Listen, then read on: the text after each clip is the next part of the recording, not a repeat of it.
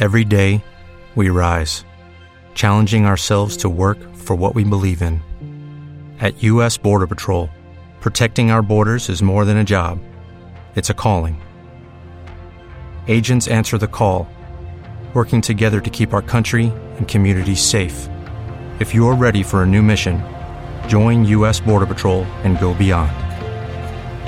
Learn more at cbp.gov/careers. Ya hemos visto y ya sabemos entonces que la primera nota, la primera vez que se escribe abiertamente sobre la idea de revolución permanente es en el folleto que ya vimos llamado antes del 9 de enero, un folleto que está escrito a fines de 1904 entre Trotsky y Parvus. Sabemos también que ese folleto expresa algunas primeras formulaciones sobre la revolución permanente a partir de la huelga general protagonizada por el proletariado ruso el 3 de julio de 1903. Sintéticamente, Trotsky extrae la conclusión de que la transformación de la huelga general en insurrección sería el método esencial de la próxima revolución rusa que estalló el 9 de enero precisamente de 1905. Lo que no vimos es que este proceso revolucionario de 1905, el famoso ensayo general, como lo definiría Lenin, se está dando en el marco de la guerra ruso-japonesa, que acelera entonces la crisis del Estado ruso. En este contexto, la burguesía liberal estaba ya demandando mayores libertades al zarismo. Pero rápidamente, en un contexto de crisis acelerada, impulsada esta crisis por la guerra ruso-japonesa y, por supuesto, la terrible derrota rusa en el conflicto armado entre ambos países, la burguesía liberal termina negociando muy rápidamente con el régimen zarista. Entonces Trotsky llega a la conclusión rápidamente de que la burguesía rusa no podía dirigir la futura revolución democrática, que solo podría realizar las tareas de la revolución democrática el proletariado en el poder. No es que no lo supiera teóricamente, porque como ya vimos, Marx había dicho tal afirmación en 1850 en la nota del Comité Central. Pero Trotsky ahora llega a la conclusión de que tal afirmación de Marx 50 años atrás era cierta especialmente y concretamente para Rusia. En la situación de 1905, todos los debates que se están llevando adelante y que ya vimos, debates en los cuales no solo, por supuesto, participa Trotsky, sino Parvus, Rosa Luxemburgo, Kautsky y demás, Rápidamente estos debates son puestos a prueba en la lucha de clases, en una situación donde el proceso revolucionario no se detiene en la situación de 1905. En estos años dijimos, y lo volvemos a repetir, Trotsky es muy fuertemente influenciado por Parvus, con quien elabora este folleto antes del, nuevo del 9 de enero. De Parvus, Trotsky aprende la importancia del elemento internacional en la definición de las situaciones nacionales. En ese sentido, entonces, gracias a la apropiación del elemento internacional que hace Trotsky gracias a la influencia de Parvus, logra Trotsky tener una alta superioridad sobre el resto de los marxistas rusos del momento porque quedaba claro que el desarrollo de la economía mundial era la base que permitía que un país atrasado como Rusia tuviera un proletariado con capacidad de tomar el poder antes de que esto sucediera en los países avanzados. ¿no? En la ley del desarrollo desigual y combinado, un país atrasado como Rusia, con un proletariado avanzado que, como que tenía Rusia, podía entonces, mediante la aplicación de la ley, llegar antes que Europa Occidental a la toma del poder. En el debate con los mencheviques, que como sabemos pregonaban una larga y necesaria etapa de desarrollo capitalista en Rusia, Trotsky rescata, rescata también la imagen de Marx y Engels como los primeros expositores de la idea de la revolución permanente. Sabemos que en 1904 Trotsky participa muy activamente en la revolución que estalla y es nombrado presidente del primer soviet de la historia del capitalismo mundial, el soviet de Petrogrado. Tenía entonces Trotsky apenas 26 años. Es en su libro Resultados y Perspectivas donde Trotsky sintetiza las lecciones que aprende del proceso revolucionario de 1905. Trotsky sostiene que la revolución seguía siendo burguesa por las tareas que debía realizar, pero el proletariado sería la clase que realizaría esas tareas democráticas una vez en el poder. Dice Trotsky textualmente que el proletariado chocó en la insurrección de diciembre de 1905 no con errores de estrategia, sino con algo mucho más real, que eran las bayonetas del ejército.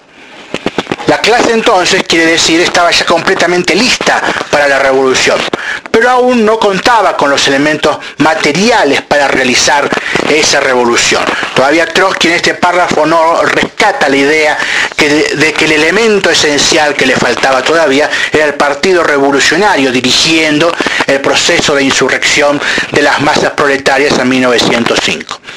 En concreto, a raíz de la derrota de la revolución de 1905, Trotsky es llevado preso a la fortaleza de Pedro y Pablo, donde entonces aprovecha para escribir su libro Resultados y Perspectivas.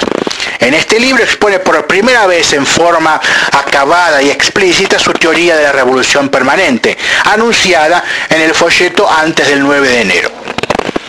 En este libro sostiene que el proletariado ruso, una vez en el poder, no se va a detener ante los límites de la propiedad burguesa y transformará la revolución democrática en revolución socialista. Esta afirmación es, por supuesto, el núcleo esencial de la teoría de la revolución permanente.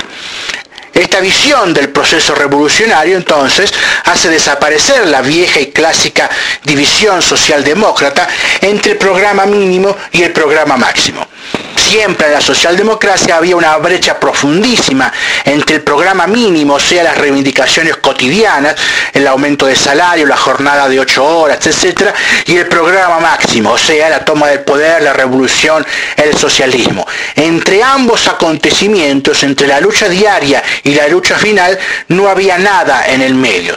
De tal manera que Trotsky, mediante la teoría de la revolución permanente, expresada ya claramente en resultados y perspectiva, intenta establecer una vinculación entre programa mínimo y programa máximo, de tal manera que el programa mínimo no sea solamente un programa para la satisfacción de necesidades inmediatas, sin futuro ni programa político, y que el programa máximo tampoco se transforme en lo que luego dirían todos los marxistas rusos, una consigna dicha en los días de fiesta. La falencia en todo este periodo en Trotsky no tiene que ver con la teoría de la revolución, en la cual demostró ser el más avanzado de los marxistas rusos, sino con el problema del partido y su actitud conciliadora entre mencheviques y bolcheviques en todo el periodo que va de principio del siglo XX hasta la revolución del 17 porque claramente la concepción tan acabada y perfecta sobre la revolución que tenía Trotsky debía tener a su lado un partido como el que concebía Lenin en ese entonces. En los años siguientes Trotsky polemiza con mencheviques y bolcheviques al mismo tiempo, como acabamos de mencionar, de mencionar, y en esos años no hay una evolución particularmente llamativa en la teoría de la revolución permanente. Pero sí hay un acercamiento gradual de Trotsky a la postura de Lenin respecto al otro punto, el Partido Revolucionario. Esto hará confluir a ambos en ambas cuestiones en 1917 tras el giro que Lenin imprime a su posición tradicional en las tesis de abril. Las tesis de abril en 1917, cuando Lenin llega de Alemania y desembarca del baja del tren en Finlandia, expresa una lucha entre los viejos bolcheviques, entre los que estaba Stalin, que seguían todavía sosteniendo la postura leninista de dictadura democrática de obreros y campesinos, como un argumento entonces que permitía a estos viejos bolcheviques ubicarse como una izquierda democrática que apoyaba entonces críticamente al régimen de Kerensky, negándose expresamente a luchar por la toma del poder por parte del proletariado. El 10 de mayo de 1917, Lenin y Trotsky acuerdan la unidad política de ambos y de ambos partidos, el partido bolchevique y el partido interdistrito que dirigía Trotsky, unidad política lanzada entonces contra tres enemigos políticos centrales del momento. Los mencheviques, ya conocidos, los socialpatriotas o socialrevolucionarios, o sea, el partido que representaba a los campesinos, y Ambos entonces, Lenin y propugnan, incentivan y luchan por la creación de una nueva internacional, convencidos ya de que el proceso de desarrollo de la segunda internacional había ya tocado a su fin con el inicio de la primera gran guerra. La revolución de octubre entonces se dio en contra de la oposición activa de los mencheviques, de los socialistas revolucionarios, como dijimos, pero también del ala derecha del partido bolchevique, claramente expresada en Kamenev, Sinoviev y Rykov. Stalin pertenecía a esta ala derecha, pero muy cautelosamente, como siempre hizo Stalin, guardaba silencio y no postulaba públicamente su oposición a Lenin. Este a la derecha del partido bolchevique, solo tras una gran y fuerte lucha política interna, aceptaron disciplinarse a la organización de la insurrección para octubre del 17. Para Lenin Trotsky, la revolución rusa, una vez ya el proletariado en el poder, sigue siendo una parte o un aspecto de la revolución mundial. El atraso ruso, claro, para todos los actores del momento, no era un impedimento para tomar el poder. Claramente sostenían esto en 1917 conjuntamente Trotsky y Lenin, pero sí era un gran problema y hasta casi un impedimento mortal para desarrollar el socialismo en este país atrasado. Y esa tarea de desarrollar el socialismo era imposible de cumplir sin una revolución concomitante en los países avanzados, específicamente en Europa Occidental, con gran esperanza en Alemania. En marzo de 1919, entonces, se funda la Tercera Internacional, mientras están desarrollando procesos revolucionarios en Alemania, Austria, Polonia, Hungría e Italia. Trotsky aplica la ley del desarrollo desigual y combinado cuando analiza en 1919, cuando está dirigiendo el ejército rojo en plena campaña, la situación en Alemania y Hungría. Sostiene que Alemania tiene las mejores condiciones para una dictadura del proletariado, porque tiene una clase obrera concentrada y fuerte, pero esas mismas condiciones se convertían en un obstáculo para superar a la fuerza contrarrevolucionaria más grande de la política europea, que era la socialdemocracia. El punto más avanzado de desarrollo del proletariado mundial estaba en Alemania, pero precisamente por tener ese punto a favor, está sufriendo el proletariado alemán las desgracias o las consecuencias negativas del avance o del desarrollo. No puede superar la traba política que significa la socialdemocracia. Dice Trotsky entonces que el equilibrio entre avance y retroceso en esta dialéctica podía ser roto por la línea de menor resistencia, concretamente entonces Hungría y Baviera, ambos, uno un país, otro una región, en el este europeo. Trotsky ve entonces a estas revoluciones como un posible y deseable camino hacia una revolución europea. Pero desgraciadamente esta oleada revolucionaria no triunfará. Tal es así que en 1923 la Internacional incorpora en su programa una consigna que fuertemente impulsada por Trotsky, que es la consigna de Estados Unidos de Europa, en un momento en el cual ya está a punto de ser lanzada la consigna de socialismo en un solo país, cosa que sucederá en el año siguiente, en 1924. Volvamos un poquito para atrás qué está pasando en Rusia internamente en los años inmediatamente posteriores a la revolución del 17. Como sabemos, la revolución del 17 inicia un proceso, entre otras cosas, de guerra civil, guerra que concluye cuatro años después en 1921. La principal consecuencia de la guerra civil es una economía nacional completamente devastada. En este contexto, entonces, Lenin impulsa la nueva política económica, la NEP, que significa utilizar mecanismos capitalistas de mercado para revitalizar esta debilitada economía soviética. Una serie de factores conjuntamente entrelazados determinan que en la situación política interna rusa posterior a la revolución progresivamente se van a ir asentando en el Estado y en el partido la burocracia. En concreto, el aislamiento internacional del nuevo gobierno soviético, el atraso de la economía rusa y la muerte en la guerra civil de numerosos cuadros bolcheviques favorecen el ascenso de la burocracia. Incluso estando todavía Lenin vivo pero gravemente enfermo, el triunvirato de Stalin, Sinoviev y Kamenev toman el control del partido. En ese momento en el cual la NEP está siendo propiciada hacia una prolongación más allá de toda lógica por parte de este triunvirato, Trotsky insiste insiste por el contrario en la industrialización del país. En octubre de 1923, 46 dirigentes del partido firman una declaración contra la inacción del gobierno en materia económica y contra la degeneración burocrática del partido. Trotsky no firma esta declaración, pero interviene en todo este debate a través de su libro Nuevo Curso. En concreto, el partido empieza a perseguir a la oposición de izquierda a través de una campaña llamada Campaña contra el Trotskismo. En este año 1923, también en el mes de noviembre, el Partido Comunista Alemán deja pasar una oportunidad revolucionaria y fracasa también el levantamiento en Bulgaria. Trotsky escribe entonces Lecciones de Octubre, sintetizando en este texto las principales lecciones aprendidas de esa revolución. Y en esas lecciones, muy llamativamente para ver cómo todavía el acuerdo político cuatro años después de la Revolución de Octubre entre Trotsky y Lenin sigue firme, estas lecciones de octubre se refieren centralmente al rol del partido en la revolución y Trotsky inicia al mismo tiempo la lucha contra la consigna del socialismo en un solo país.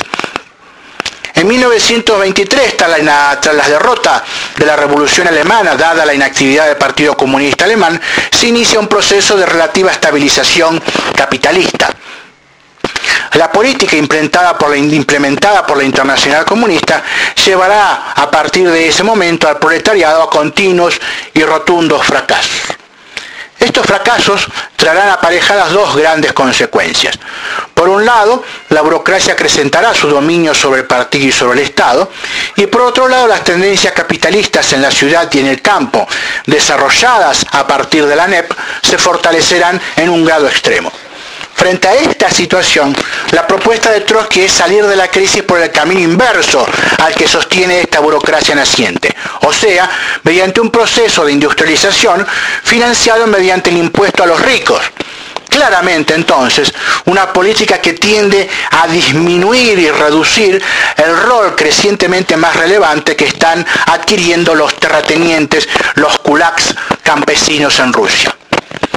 En el otoño de 1924 aparece por primera vez la fórmula de socialismo en un solo país, una expresión que daba salida a los intereses de la nueva burocracia del Estado y del partido.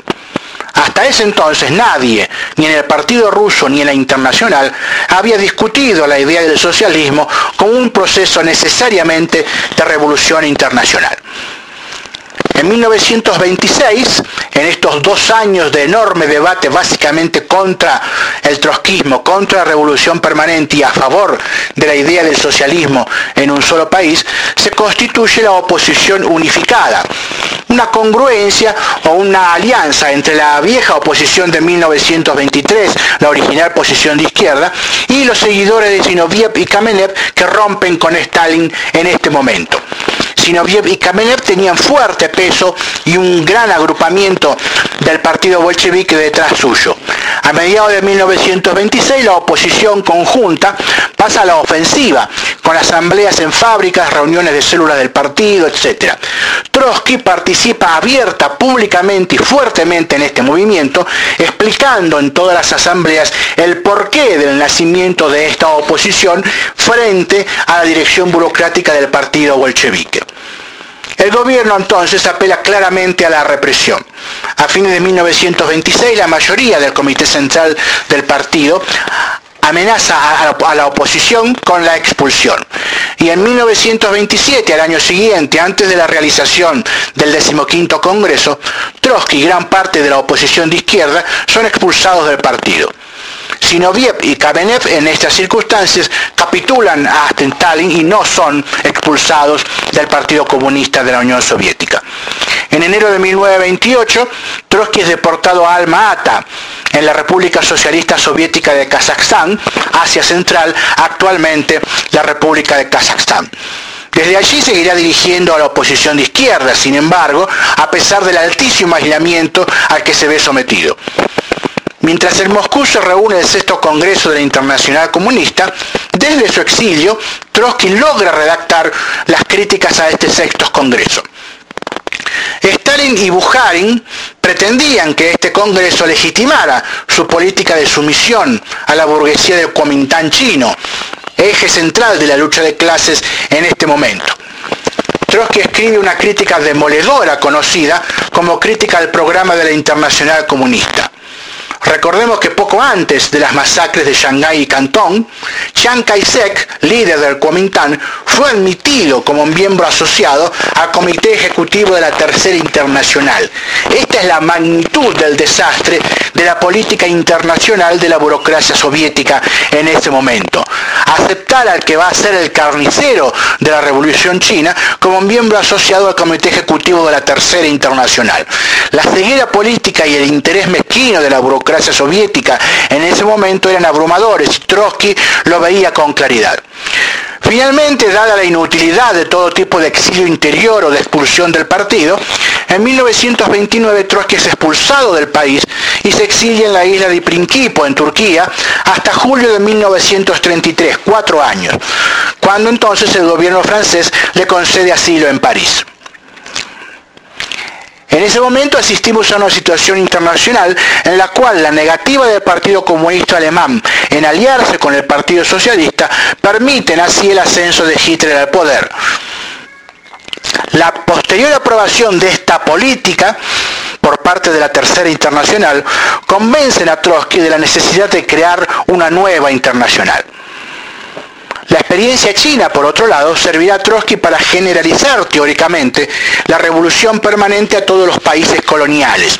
Hasta ese momento, 1928, Trotsky sostenía la teoría de la revolución permanente como una teoría que había superado la prueba de la lucha de clases en Rusia.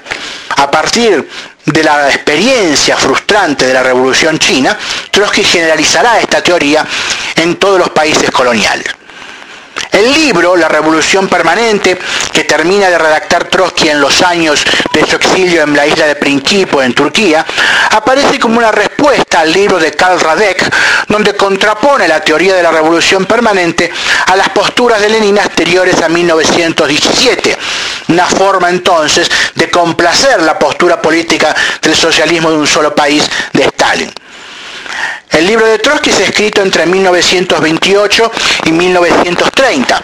Y esta teoría de la revolución permanente, su expresión más madura, ya varios años después de aquel primer gran ensayo relevante de resultados y perspectiva, tiene tres aspectos centrales. En primer lugar, tiene una dialéctica de la permanencia, o sea, la revolución democrática, por su carácter permanente, deviene en revolución socialista. En segundo lugar, contiene una dialéctica de la revolución, o sea, del primer aspecto de la frase revolución permanente. Sostiene Trotsky que a lo largo de un periodo indefinido y de una lucha interna constante, las relaciones sociales van transformándose de tal manera de constituir un proceso revolucionario. Y por último, el libro de la Revolución Permanente tiene una dialéctica de la internacionalización Dice Trotsky que la revolución socialista empieza siendo nacional necesariamente, se convierte en internacional y llega a su punto culminante cuando la revolución socialista se convierte en mundial. En los 12 años que van desde 1928 hasta 1940, el año de su asesinato, Trotsky desarrolló una vasta producción que aportó elementos esenciales para la política revolucionaria. Trotsky no dejó de intervenir en ninguno de los grandes procesos de la revolución mundial y entonces quedan ahí expresados claramente sus posiciones sobre el nazismo alemán, sobre la revolución española, sobre la situación política francesa y del Frente Popular, sobre la consolidación burocrática en la URSS, sobre la guerra mundial, sobre el desarrollo de la clase obrera norteamericana e incluso sobre el bonapartismo y su generis mexicano. Estos son los fenómenos mediante los cuales la teoría de la revolución permanente se fue enriqueciendo a través de los años, a medida que Trotsky, viendo la situación mundial, intervenía en cada uno de los procesos que la revolución mundial proveía para su análisis, enriqueciendo de esta manera, poniendo a prueba la teoría de la revolución permanente en cada una de estas grandes circunstancias de la lucha de clases.